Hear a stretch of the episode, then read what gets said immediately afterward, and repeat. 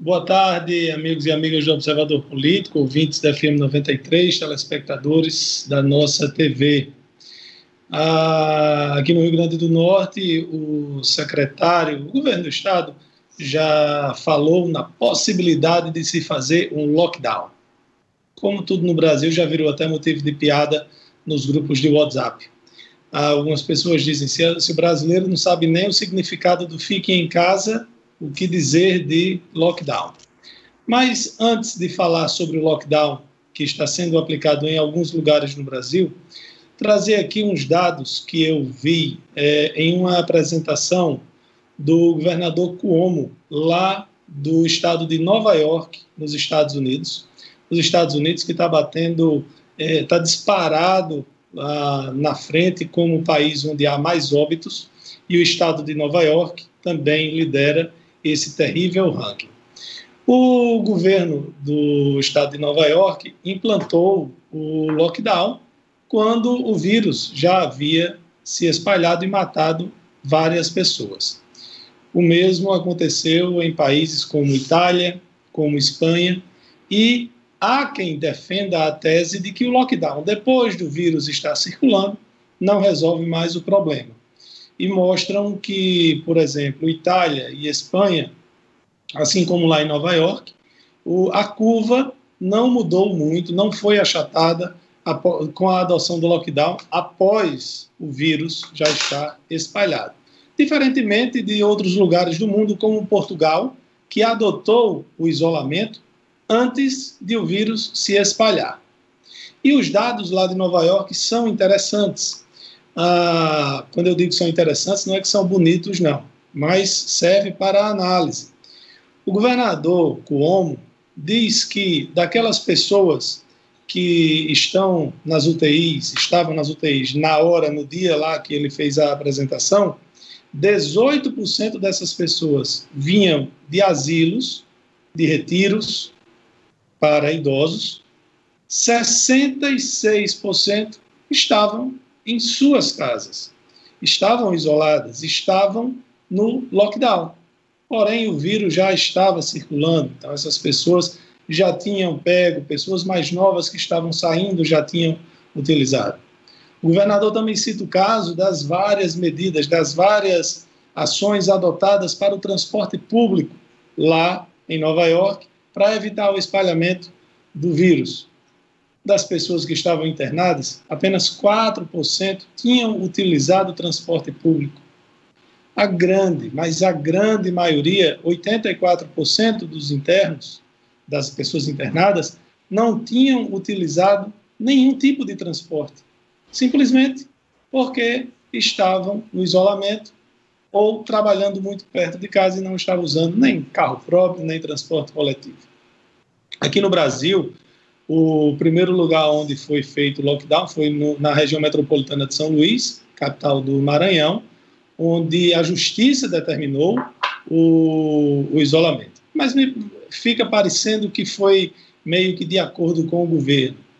Ah, um decreto no Pará estabeleceu bloqueio total em 10 cidades a partir de hoje, quinta-feira. Ah, no Ceará, o governo do estado adotou medidas, restrições de circulação, ainda não é o lockdown, em Fortaleza, a partir de amanhã, porque Fortaleza concentra 80% dos casos no estado.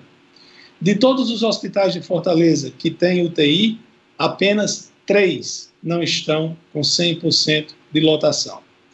Existe um comitê Nordeste formado pelos governos estaduais e que também tem um grupo de cientistas comandado por, pelo neurocientista Miguel Nicoleles e pelo ex-ministro Sérgio Rezende, trabalhando nas ações e anunciaram ontem que o lockdown é eficaz para reduzir a curva de casos e dar tempo à reorganização do sistema de saúde dar tempo para reorganizar e ainda não deu. O primeiro decreto de isolamento no Rio Grande do Norte vem do dia 16 ou 17 de março. Nós já estamos no dia 7 de maio. Se a governadora do estado prometeu 170 leitos para Mossoró e não entregou 30, paciência, mas tempo já deu. O, agora a gente já era para tá, estar começando o relaxamento dessas medidas e não adotando o lockdown. Se era para ter tido lockdown, que tivesse antes do vírus se espalhar. Fica parecendo que essa entrevista que o, que o secretário adjunto de saúde do Rio Grande do Norte deu está parecendo com aquela previsão é, tenebrosa de que nós teríamos mais de 10 mil mortes até amanhã, depois de amanhã, agora no começo de maio, só para assustar a população e que, porque não, não conseguiram fazer o que prometeram, mas que vamos combinar, já tiveram tempo para isso. Boa tarde, amigos e amigas da 93, telespectadores da nossa TV. É, é, eu estava falando agora há pouco, falei agora há pouco, com o amigo Evaristo Nogueira, meu amigo Evaristo Nogueira, grande radialista da Rádio do Povo CBN Fortaleza. Evaristo foi o locutor de estreia do Observador Político, ao lado de Laíre Rosado e toda aquela equipe que a gente já sabe há 40 anos. Ele também Chico Mendonça, com quem eu trabalhei aqui com os dois, na Rádio Tapuio e na Rádio Fusura. Evaristo Nogueira e Chico Mendonça confirmando é, o que Laíre Neto acabou de falar aí, em Fortaleza, amanhã. Está uma discussão até assim entre é, o pessoal lá da imprensa se vale para todo o Ceará ou se é só para Fortaleza. A informação é o seguinte: o certo é que em Fortaleza, a partir de amanhã, dia 8, não entra nem sai ninguém. Há uma dúvida se eles podem circular pessoas do Estado, entre é, pessoas do mesmo Estado, do Ceará. Mas, se você for de Fortaleza, você for de Mossoró, muita gente ainda está indo né, comprar em Fortaleza. Não vá. Amanhã não entra. Quando chegar aí na, em Cacimba Funda, na divisa, você vai ter que retornar. Não entra, não sai ninguém de Fortaleza. É uma determinação conjunta é, do governo do estado do Ceará e também da prefeitura. Tudo isso por conta da explosão do do coronavírus na capital cearense. Então, essa é a informação. Não vá, se você for de Mossoró, principalmente aqui de outro estado, não vá para Fortaleza amanhã, porque as barreiras vão começar a funcionar. E o assunto pertinente tem sido esse: o lockdown ou a flexibilidade que o secretário, o subsecretário, a secretária adjunto do Rio Grande do Norte falou é, numa entrevista. Ele disse que nós estamos muito mais próximos do lockdown, ou seja, a, a paralisação total, do que mesmo a flexibilização. Aí volta a questão das barreiras em Mossoró. Olha, do jeito que a coisa está, o prefeito Rosa Marcialene não decidiu ainda.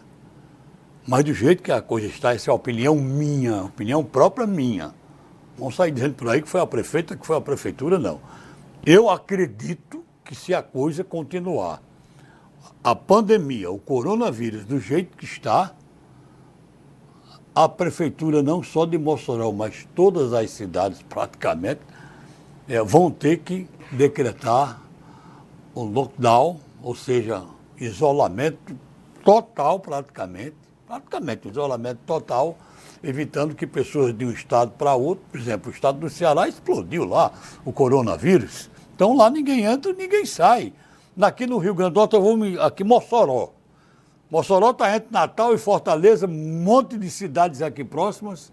Mossoró não pode se expor também a isso. É claro, é evidente que a prefeita Rosalba Ciarlene, com a sua experiência e toda a sua equipe, saberá definir, decidir na hora exata, mas nós estamos na expectativa porque a coisa realmente está muito séria, muito complicada. César, boa tarde. Boa tarde, Edmundo. Boa tarde, Laire Neto. Amigos do Observador Político. Olha, chamou a atenção a entrevista coletiva do secretário adjunto da Saúde do Rio Grande do Norte, o Petrônio Spinelli, quando ele disse, ah, de forma bem seca, sem apresentar números que pudessem é, justificar sua fala, mas ele disse que o Rio Grande do Norte está mais próximo de um lockdown, ou seja, de um isolamento compulsório, do que da flexibilização. Ele não, não apresentou números concretos. Ele disse apenas que o Rio Grande do Norte está mais próximo de uma situação do que de outra, e falou é, em seguida que o isolamento social no Rio Grande do Norte está na faixa de 40%, quando o ideal seria 60%. Isso levando em conta a orientação da OMS, da Organização Mundial de Saúde, muito embora a situação do Rio Grande do Norte, que é preocupante, fato, mas não é uma situação, por exemplo, como em outras, outros países ou em outras regiões, como a Amazonas, onde lá é, o colapso da saúde pública já é evidente, já é confirmado. Bom, o que me chamou a atenção na fala do Petrono Spinelli é que ela veio um dia após as entidades que representam o setor produtivo do Rio Grande do Norte. Essas entidades apresentaram um plano de retomada gradativa das atividades econômicas do Estado.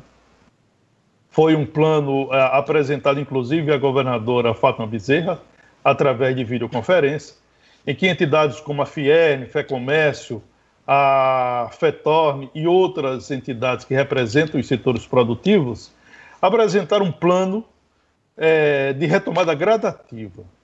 Esse plano, inclusive, está nas mãos da, de uma equipe do governo do Estado para estudo. No dia seguinte, o, o secretário adjunto é escalado para dizer que Rio Grande do Norte está mais próximo de um, um lockdown do que da, de uma flexibilização. Entendo eu que foi um recado direto às entidades que representam o setor produtivo do Rio Grande do Norte. Anteriormente, a governadora Fátima Bezerra já havia dito que, se fosse preciso, uh, aumentaria ou tornaria mais rigorosa ah, ou rigorosas as medidas de as medidas restritivas de, para garantir um, um aumento, um índice maior de isolamento social, caso as pessoas continuassem a circular, as pessoas continuassem a desrespeitar as, as medidas que já foram adotadas. Pois bem, a, a, essa situação, eu penso que o governo procura é, uma alternativa da, da, sua, da sua incompetência para cumprir o que foi prometido. Por exemplo, os 170 leitos de Mossoró, que até agora, é, de forma exclusiva do governo, apenas 10 leitos é, foram autorizados no Hospital Tarcísio Maia. Quando eu digo exclusivo, eu digo exclusivo sob o sentido da decisão, já que esses leitos foram construídos e instalados pela sociedade civil organizada. O Hospital da Polícia Militar está fechado, os outros leitos no Tarcísio Maia não foram abertos, é, os leitos prometidos para o hospital é, Rafael Fernandes também não foram abertos, os leitos que estão abertos, ou que foram abertos depois dessa promessa, foram os leitos do hospital de campanha, mas não foi uma decisão exclusiva, não foi uma medida exclusiva do governo do Estado. Isso foi um entendimento do Ministério Público Estadual, Ministério Público do Trabalho, APAMI, Prefeitura de Mossoró e Estado. Portanto, a gente está vivendo essa situação onde o jogo de palavras procura se sobrepor a medidas concretas de contenção ou de enfrentamento à pandemia do novo coronavírus. Eu vou colocar rapidamente aqui para o nosso ouvinte e telespectador ter ideia que, que empurra, empurra é esse, que jogo de palavra é esse. Nós temos uma senhora de 72 anos da cidade de Ipanguaçu, que morreu por Covid-19 no fim de semana, porque não teve leito de UTI é, disponível para recebê-la. Essa paciente, essa vítima, é da cidade de Panguaçu. O que ocorreu? A, ela deu entrada na UBS daquele município. Como a situação era grave, o secretário municipal lá de Panguaçu, transferiu a paciente para Mossoró. Isso no dia 1 de maio, naquele feriado do, do, do, do trabalhador. O Hospital Regional Tarcísio Maia, dos 10 leitos que foram construídos pela sociedade civil, construídos e instalados, dos 10 leitos, apenas 7 estavam funcionando, todos ocupados. Outros três não estavam funcionando porque não tinha insumos para que esse leito funcionasse segundo a própria direção do hospital informou a Secretaria Municipal de Saúde.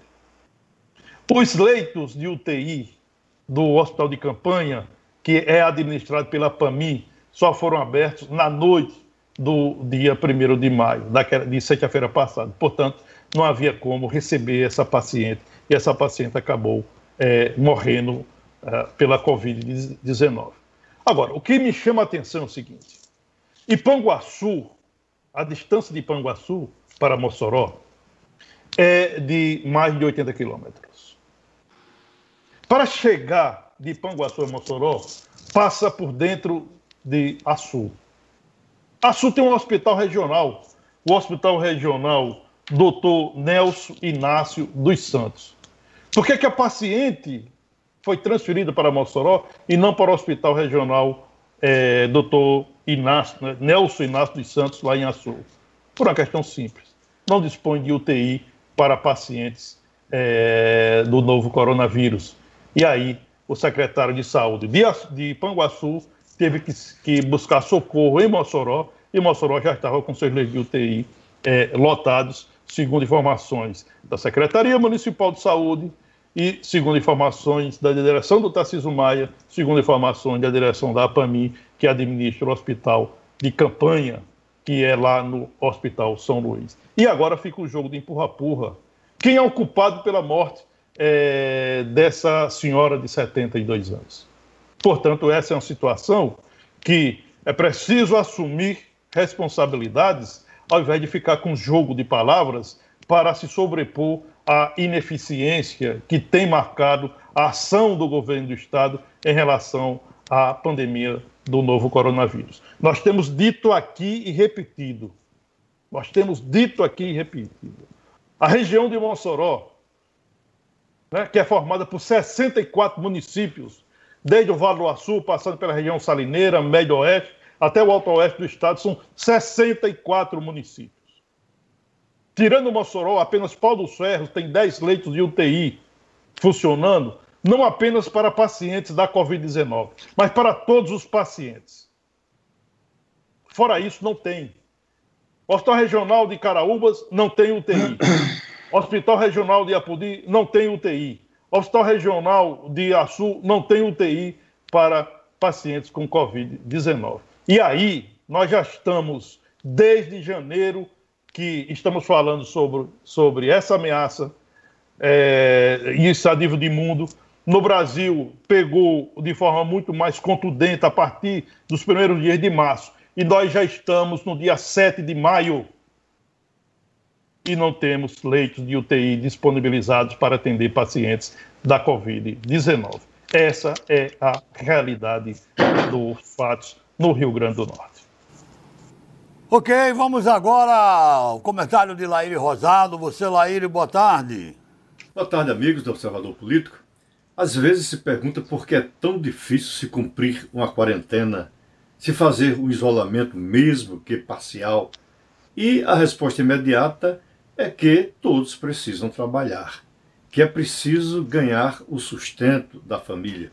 Mas mesmo assim, conteve-se uma explosão em alguns locais da expansão do coronavírus graças a esse isolamento.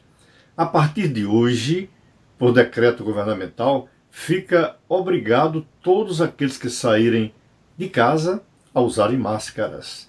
E o que não deveria ser necessário, o governo vai colocar um batalhão na rua composto por Polícia Civil, Polícia Militar, PROCON, Secretaria da Saúde, para fiscalizar se todos estão cumprindo essa decisão. Quem for encontrado sem a máscara será detido e levado a um local, uma delegacia, para prestar esclarecimentos. É assim que tudo funciona no Brasil. Mas a gente sabe tem acompanhado pelos noticiários que ou se comporta dessa maneira ou a situação poderá ficar mais grave. O secretário adjunto da Saúde ontem admitiu a possibilidade de um lockdown aqui no Rio Grande do Norte. Aí seria terrível. Todo o, a, o Estado ficaria parado, nada mais aconteceria. Tudo isso por conta da epidemia, da pandemia que está aumentando aqui no nosso estado. Hoje, os leitos de UTI já estão com mais de 80% ocupados. E isso é muito grave. O importante é que cada um se conscientize e faça a sua parte. Use máscara. Tome as precauções com relação a lavar as mãos, passar com sabonete, passar o álcool gel e só circule o que for extremamente necessário. O que não precisar, por favor, fique em casa. Com isso, você estará ajudando a salvar a sua vida, a da sua família, a dos seus entes queridos. Obrigados pela audiência de hoje, um abraço e até amanhã. Bom, quando, ah, dando continuidade aqui, eu gostaria de atualizar aqui os números do coronavírus, coronavírus do Covid-19 no mundo. Nós já estamos nos aproximando dos 4 milhões de casos confirmados. E o Brasil, que passou vários dias, várias semanas, é, sem figurar entre os 10 principais focos da doença, infelizmente, hoje nós estamos na sexta posição em número de mortes. Primeiro lugar disparado, com 75 mil, os Estados Unidos da América. Em segundo lugar, com 30 mil, menos da metade, está o Reino Unido, com 30 mil. Depois vem Itália, Espanha, França. Na França tem 25.800. Depois vem o Brasil, com 8.600. Na semana passada, eu falei aqui quando nós ainda estávamos com menos de 5 mil mortes no Brasil, de casos que chocaram o país, por que não dizer o mundo, como o acidente com o avião da Chapecoense, o acidente com o avião da TAM.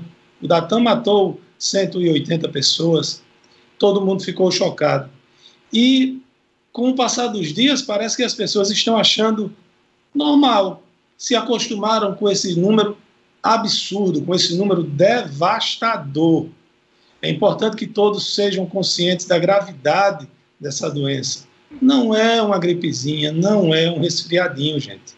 Já são mais de 8.600 mortes no Brasil. Então, como diz o doutor Laíri aí, se puder, fique em casa. Se precisar sair, use as medidas é, preventivas, use máscara, não leve as, as mãos ao rosto, lave sempre as mãos e mantenha sempre, sempre, sempre a atenção para não ter o perigo nem de se contaminar e, em outro caso, também de não contaminar ninguém. Olha, a notícia que está causando revolta no país inteiro, notícia procedente de UOL Notícias, é revolta mesmo, sabe?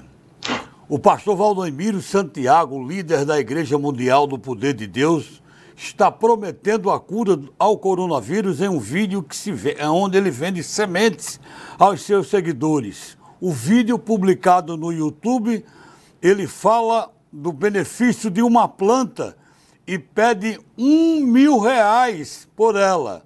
Segundo a Organização Mundial da Saúde, não existe nenhuma cura ou vacina que protejam ou possa ser utilizados como remédios para o Covid-19. No vídeo, o pastor mostra suposto exame que comprovaria que uma pessoa teria se curado. Ele não diz que planta específica é, e segundo ele, após o plantio aparece escrito na semente: Se tu uma benção. Um pastor, um homem que se diz religioso, olha, simplesmente revoltante essa notícia. Eu estou rindo. É o voltante, não, não, não. Pelo amor de Deus. sinceramente, é, eu não sei se é mais revoltante esse delinquente fazer isso com pessoas ou se existem pessoas que ainda acreditam nesse tipo de delinquente. Pior é que existem, César. Né? Pior é que existem pessoas que acreditam, né? É, e assim, o, o pior é que são pessoas geralmente com menos informação, são pessoas em situação mais frágil, né, e que terminam realmente sendo levadas para esse lado. É uma tristeza. Né, é uma tristeza, lembrando que lá na Coreia do Sul teve um líder religioso que pregou que isso era invenção, que não existia, terminou sendo processado, pedindo desculpas de joelho em rede nacional, mas o pedido de desculpas não foi suficiente para, para livrá-lo do processo. É, trazendo, falei em Coreia do Sul, trazendo uma notícia internacional, existe um, um, um remédio chamado Remdesivir. que ele já foi autorizado pelo, pelo Food and Drug Administration, que é o FDA, a agência reguladora lá dos Estados Unidos, ele usou o uso da droga para casos emergenciais, e o Japão autorizou, aprovou o uso desse antiviral, aprovou hoje, lembrando que lá no Japão já é à noite, já é meia-noite, né? É, aprovou nesta quinta-feira, o uso de remdesivir em pacientes graves do COVID, da Covid-19. Ah, parece que o remédio da moda não é mais a cloroquina, a que tanto se falou nos Estados Unidos e até no Brasil. É, no Brasil politizaram até a cloroquina, né? Então, o remdesivir é um, é um medicamento que nem existe no Brasil, não é utilizado por aqui, porém o Ministério da Saúde já entrou em contato com o governo americano e com os laboratórios para também tentar trazer para cá para fazer esses testes. Eu sempre achei o Japão um país muito cauteloso, sem afobamentos, né? e se o Japão está procurando é, utilizar esse medicamento, certamente ele deve ter alguma função diferente da cloroquina que não foi autorizada lá pelo Japão. Olha, é, o Jandir está pedindo, mas voltando aqui para você, é, Laíre Neto, ele está pedindo para você comentar o seguinte: é, auxílio Covid, além de manterem os seus salários integralmente, os magistrados estão aumentando os gastos públicos em 680 mil reais com esse tal auxílio é, Covid-19, é assim que está sendo chamado, estourando cada vez mais a crise nesse país. O que é que você acha? Não entendi, eu não sei que auxílio é esse. Não, porque é uma crítica, né? Porque tem uma despesa dos magistrados extra de 680 mil reais. De que, magistrados? É, no país. É. A informação não, aqui que eu já disse está no Não deve ser do país, não. Bom, seria do STF. Deve ser de algum tribunal de justiça. Ah. Eu vi uma notícia de que no Mato Grosso o Ministério Público criou uma ajuda de custo a, a, a procurador, para procuradores e promotores, né, que, e os outros servidores poderão pedir 500 reais para um auxílio de, para gastos com saúde.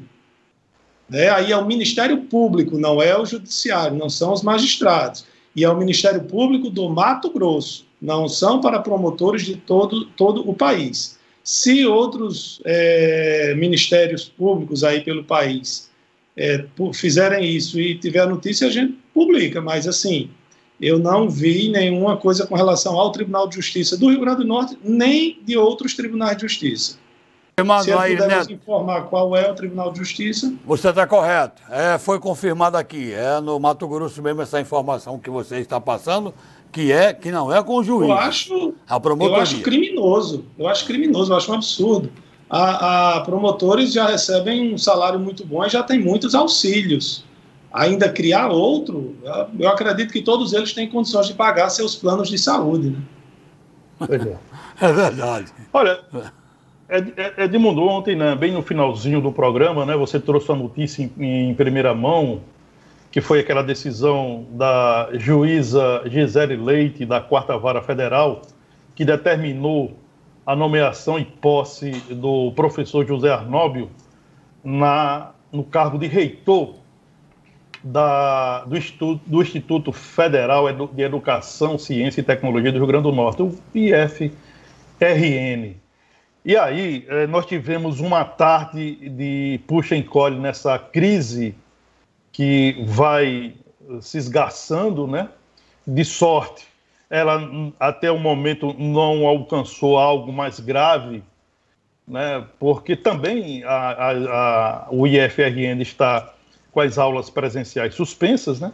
Enfim, a, o, o, a juíza determinou que o professor José Arnóbio fosse nomeado e empossado, acatando aquela, aquela ação da, do, que, foi, é, que foi patrocinada contra a nomeação do reitor pro tempore, José, é, Moreira. Pois bem, a, o, o Ministério da Educação chegou a nomear e determinar a posse de José Arnóbio.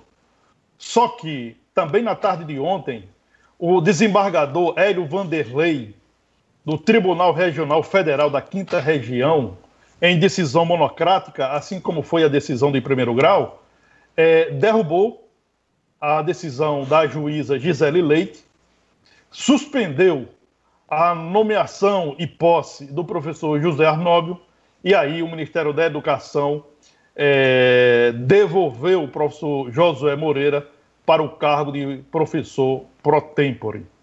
Por que, que isso está acontecendo? Rapidamente. O professor José Arnóbio, ele foi o primeiro colocado na consulta acadêmica feita em dezembro de 2019. Três candidatos concorreram, ele foi o primeiro colocado com 48,25% dos votos válidos. E aí, a, o, o MEC decidiu por não nomear o primeiro colocado, nem o segundo, nem o terceiro, deveria ter feito isso, era para ter escolhido um da lista tríplice, mas preferiu, por uma intervenção branca, é, nomear e empossar um reitor pro tempore em detrimento da escolha democrática feita pela comunidade acadêmica. E aí, houve uma reação, a juíza de primeiro grau, a Gisele Leite, titular da Quarta Vara Federal, tomou uma decisão. No meu entendimento, a juíza, na sua decisão, acertou 50% e errou a outra parte. Quando ela acertou, ela acertou por decidir por suspender a nomeação e posse de José de Josué Moreira. Ponto. Onde ela errou? Ela errou por ter determinado a nomeação do primeiro colocado. Dois pontos bem claros. A juíza não tem a, a, a prerrogativa de nomear. Ponto. Segundo, o processo de escolha, o próprio processo de escolha diz o seguinte: se elege uma lista tríplice, a lista tríplice vai para o MEC e o MEC determina o qual será o nomeado, se o primeiro, o segundo ou o terceiro. Ora, se a, a juíza está decidindo que o governo errou porque não escolheu um dos três, como é que ela faz a escolha de um? Ela deveria ter determinado o seguinte na decisão dela, no meu entendimento. Suspende a nomeação do reitor pro tempore, manda a lista tríplice para o Ministério da Educação e o governo nomeia um dos três nomes que foram escolhidos pela comunidade acadêmica. Aí sim está se respeitando a, o processo democrático de escolha feita é, por alunos, professores e servidores do IFRN. Bom, a... no começo da pandemia, eh, eu até citei aqui no programa como a Rússia estava se saindo bem né, nas medidas no enfrentamento ao coronavírus. E aí eu mesmo questionei quando falei sobre isso que precisava saber se dava para confiar nos números, já que a Rússia é um país muito fechado. Bom, a Rússia hoje é a quinta colocada em número de casos no, de coronavírus no mundo. Já tem 177 mil pessoas infectadas. Tem muito mais do que o Brasil, que tem 127 mil. Porém, tem uma curiosidade. Veja só, o Irã, por exemplo, tem 103 mil infectados, 6.500 mortes. O Brasil tem 127 mil infectados, tem 8.600 mortes. A Rússia, que aparece com 177 mil infectados, tem 1.600 mortes. É curioso ter aqui um, um, quinto da quantidade de mortes que temos no Brasil, quando tem é, 50% a mais do número de casos o, essa curiosidade pode ser explicada pela declaração do prefeito de Moscou, Sergei Sobyanin, que ele diz que o número real pode não ser esse, porque pode não estar sendo capturado pelas estatísticas oficiais e tal. Certamente, o número de mortes é bem maior. É, mais da metade do número dos casos está na capital Moscou. A Rússia tem uma, tem uma população grande, tem um território maior ainda, mas tem uma, muitas áreas que são isoladas, onde a densidade populacional é muito baixa. Então, talvez isso mostre porque mais da metade dos casos estão concentrados na capital Moscou. Olha, a partir da próxima semana, a gente está trazendo notícias aqui de Ceará, porque é vizinho, Fortaleza, né? Mas a partir da próxima semana, o governo do estado do Ceará através da Secretaria de Proteção Social, Justiça e Cidadania, vai liberar o primeiro lote de tickets do Vale Gás Social às prefeituras dos municípios cearenses. Serão 245.900 tickets. A lista é, de beneficiários é uma entrega, a entrega é uma das medidas anunciadas pelo governador Camilo Santana como auxílio às famílias em situação de vulnerabilidade social durante o enfrentamento à pandemia do coronavírus. Aí, o Pedro Soares, que nos mandou essa notícia aqui e que eu já estava pronto para divulgar, pergunta para você, César. E o governo do estado do Rio Grande do Norte não vai distribuir nada para ninguém? O governo está fazendo alguma coisa nesse sentido aí de é, chegar junto da população mais pobre? Olha, o governo do estado ele criou um programa né, é, dentro desse, das ações de enfrentamento à pandemia, criou um programa exatamente para receber é, doações de empresas ou de pessoas físicas, etc., para que o que for arrecadado seja distribuído com pessoas carentes. Né? As doações estão sendo feitas, uh, já houve doação, doações de máscaras, né? É, houve doações de outros equipamentos. A governadora Fátima Bezerra chegou a anunciar a distribuição da, de, um, de cesta básica para as famílias de alunos da rede estadual de ensino. Eu, não, sinceramente, não tenho informação se essa distribuição foi feita ou não, mas, enfim, o governo tem trabalhado no sentido de buscar alternativas, né, apoios para que possa atenuar o sofrimento do, daqueles, daquelas pessoas mais carentes que são mais castigadas é, pela pandemia. Agora, é fato a gente afirmar aqui que há um socorro concreto, que é, é, o socorro do governo federal, né? que é exatamente aquele auxílio emergencial de 600 reais é, por mês, são três parcelas, 1.800 reais, para mães solteiras que têm filhos, né? Essa, isso sobe para 1.200 a renda, essa, essa ajuda por família pode chegar até R$ 1.800 por mês. Isso aí a gente já divulgou amplamente a distribuição da primeira parcela já está praticamente concluída. Daqui a pouco o governo começa a pagar a segunda parcela. Mais, uma, mais outros segmentos de trabalhadores também foram inseridos a partir de propostas de projetos é, aprovados pela Câmara dos Deputados. E um detalhe: é, dois projetos deram entrada na Câmara Federal. Esses projetos vão começar a tramitar e esses projetos sugerem, defendem que essa, a, esse auxílio emergencial, que a princípio é de três meses, que seja ampliado para 12 meses. Os deputados que apresentaram esses projetos é, justificam que após a pandemia essas pessoas vão continuar sofrendo porque a retomada da vida das pessoas, da vida normal das pessoas, ainda vai demorar um pouco.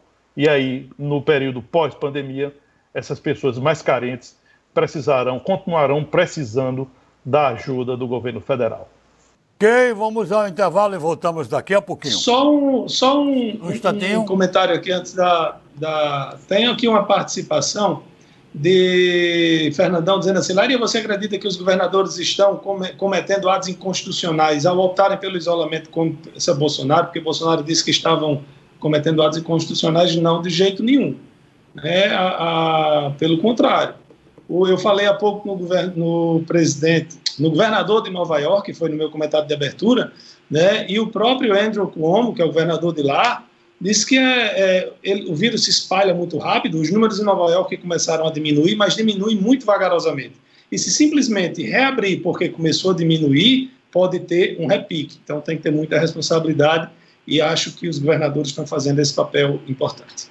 Hoje, 7 de maio de 2020, há exatos 30 dias, ou há exatamente um mês, o governo do estado, por meio do secretário de Saúde Pública, Cipriano Maia, numa entrevista coletiva, anunciou a projeção, segundo ele, otimista, que até 15 de maio o Rio Grande do Norte teria 11.378 mortes pelo novo coronavírus. Essa projeção está registrada, está gravada, todos os jornais publicaram, todas as emissoras de televisão fizeram reportagem, todos os sites e blogs de, comunica de notícias é, deram essa informação, inclusive o próprio site do governo do estado, o Cipriano Maia, no dia 7 de abril de 2020, disse, apavorando todo o povo do Rio Grande do Norte, que o estado até 15 de maio teria 11.378 óbitos pelo novo coronavírus e mais de 2 milhões de potiguares infectados pela doença. Hoje, 30 dias depois, o Rio Grande do Norte tem, segundo o boletim publicado, divulgado agora há pouco pela CESAP, 76 óbitos.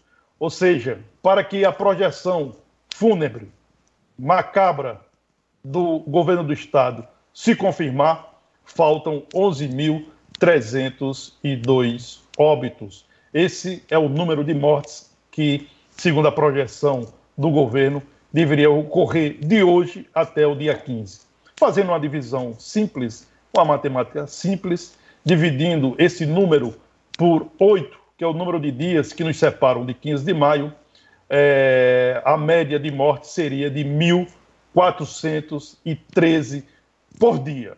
Estamos fazendo a contagem regressiva, repito, para que a gente possa é, defender a sociedade desse tipo de comportamento, de postura de um governo que usou de forma irresponsável uma espécie de matemática fúnebre para levar terror a uma população de 3 milhões de habitantes, afirmando que o Rio Grande do Norte teria 11.378 mortes pela Covid-19 até o dia 15 de maio.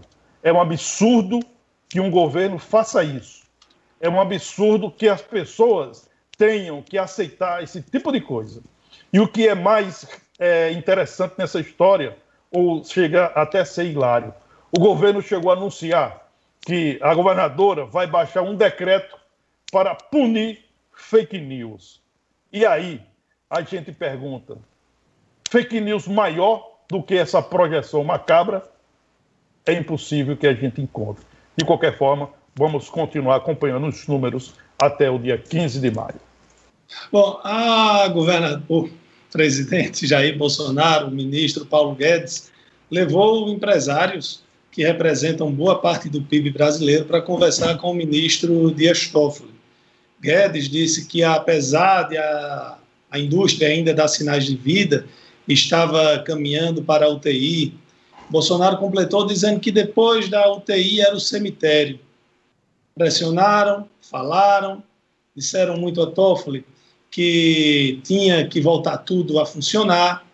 Não houve, por incrível que pareça, nenhuma única menção, repito, nesta reunião, ninguém do governo, nem dos empresários fizeram uma única menção aos mais de 8.500 óbitos acontecidos no Brasil por causa do coronavírus. O site antagonista, que vangloriava-se de ter ajudado a eleger Bolsonaro, inclusive fez uma postagem dizendo assim: morra, morram para salvar Bolsonaro. E aí o ministro Dias Toffoli respondeu o seguinte: que era preciso que o governo federal coordenasse, criasse um gabinete de crise que fizesse a interlocução com os estados. Resumindo, Toffoli sugeriu a Bolsonaro que fizesse o que até agora não, fizer, não fez, liderasse de fato o país no enfrentamento ao coronavírus. Ao invés de ficar, isso aí não são palavras de Toffoli, é uma opinião minha, ao invés de ficar todo santo dia procurando uma arenga, procurando uma intriga, parecendo uma pessoa que não vive se não tiver uma briga para estar metida. E por falar em briga, né, a ministra Regina Duarte, que a gente só ouviu falar nela quando ela foi nomeada, ela começou a ser pressionada, começou a aparecer nas listas dos demissíveis do ministério do presidente Jair Bolsonaro. Eles fizeram meio que um, uma. tiveram uma DR, né, uma discussão de relacionamento, para quem não sabe o que é uma DR, talvez a turma mais velha não saiba, e, e aí a, a, ajuntaram, ajustaram os ponteiros. Porém, tem aquele núcleo ideológico, o gabinete do ódio, que preparou um dossiê para entregar, para mostrar ao presidente contra a, a ministra Regina Duarte. O presidente Jair Bolsonaro, que está cada dia mais pragmático e abandonando tudo que prometeu durante a eleição, uma das coisas que ele disse que não teria mais era interferência política em lugar nenhum, já fez na Polícia Federal, no Ministério da Defesa. Ele disse que também não teria toma lá da cá, já deu vários cargos a partidos do centro, liderado mais especialmente por Roberto Jefferson e por Valdemar da Costa Neto, e agora o, até mudar a composição da liderança do governo federal no Congresso Nacional.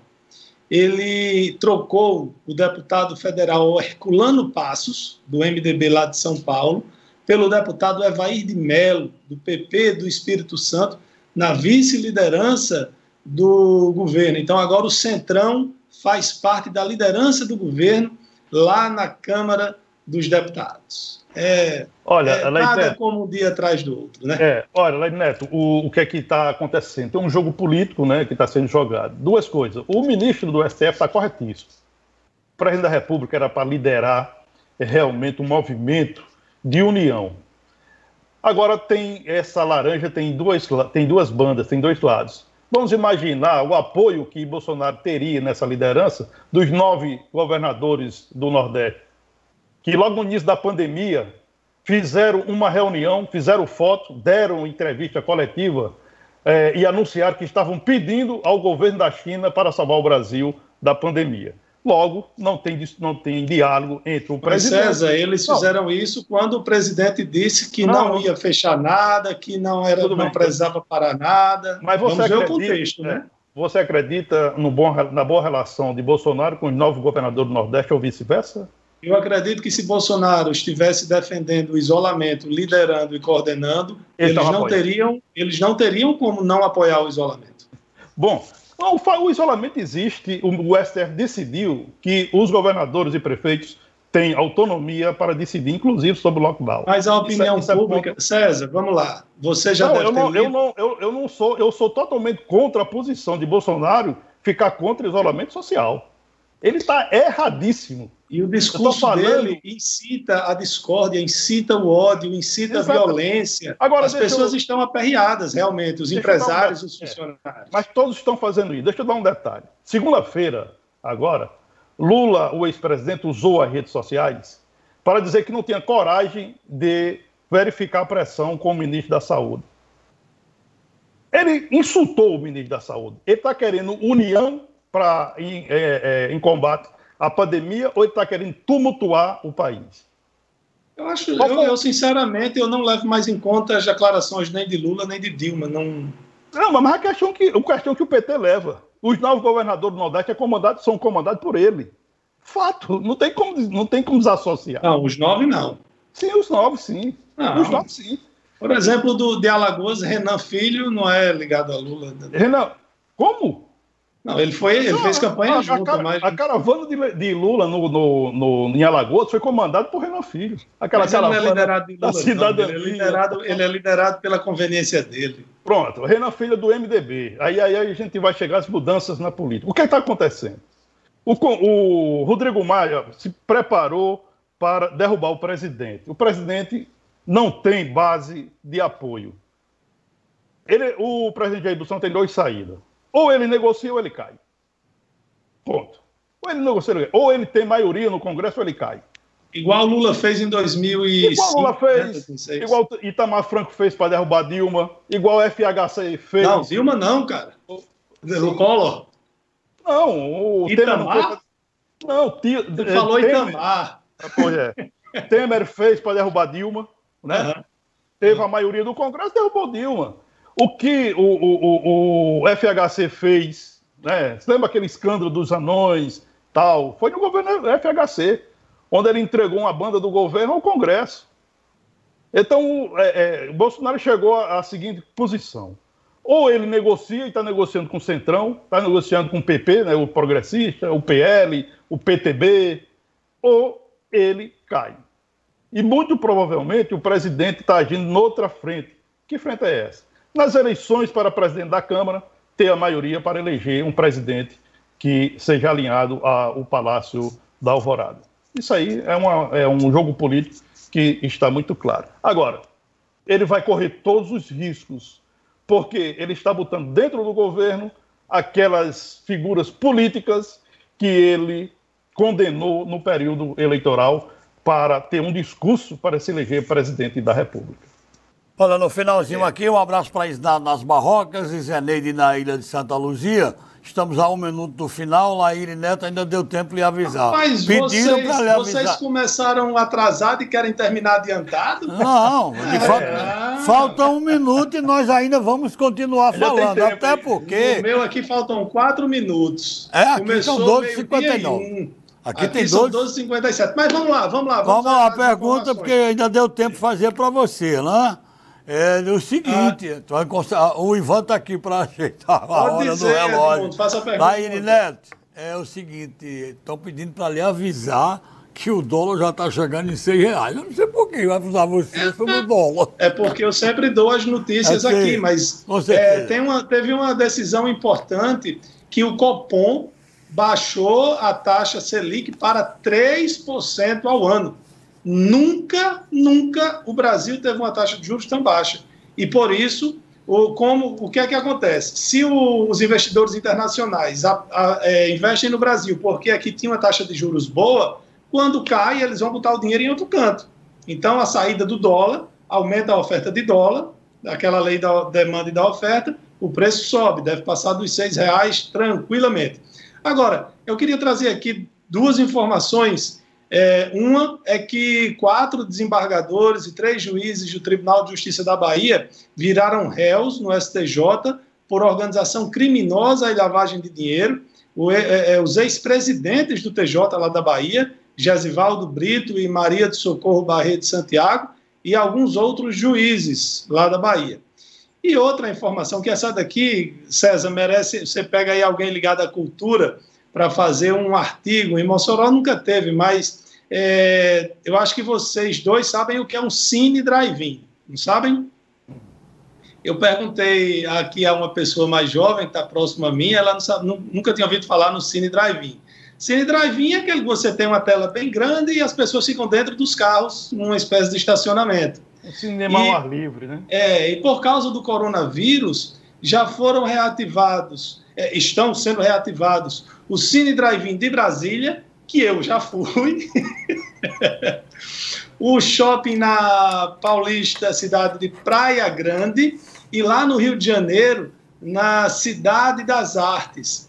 E tem, então, tem um movimento para ressurgir os cines drive-in no mundo. Porque a pessoa vai de carro, fica dentro do carro, dá para dar uns amassos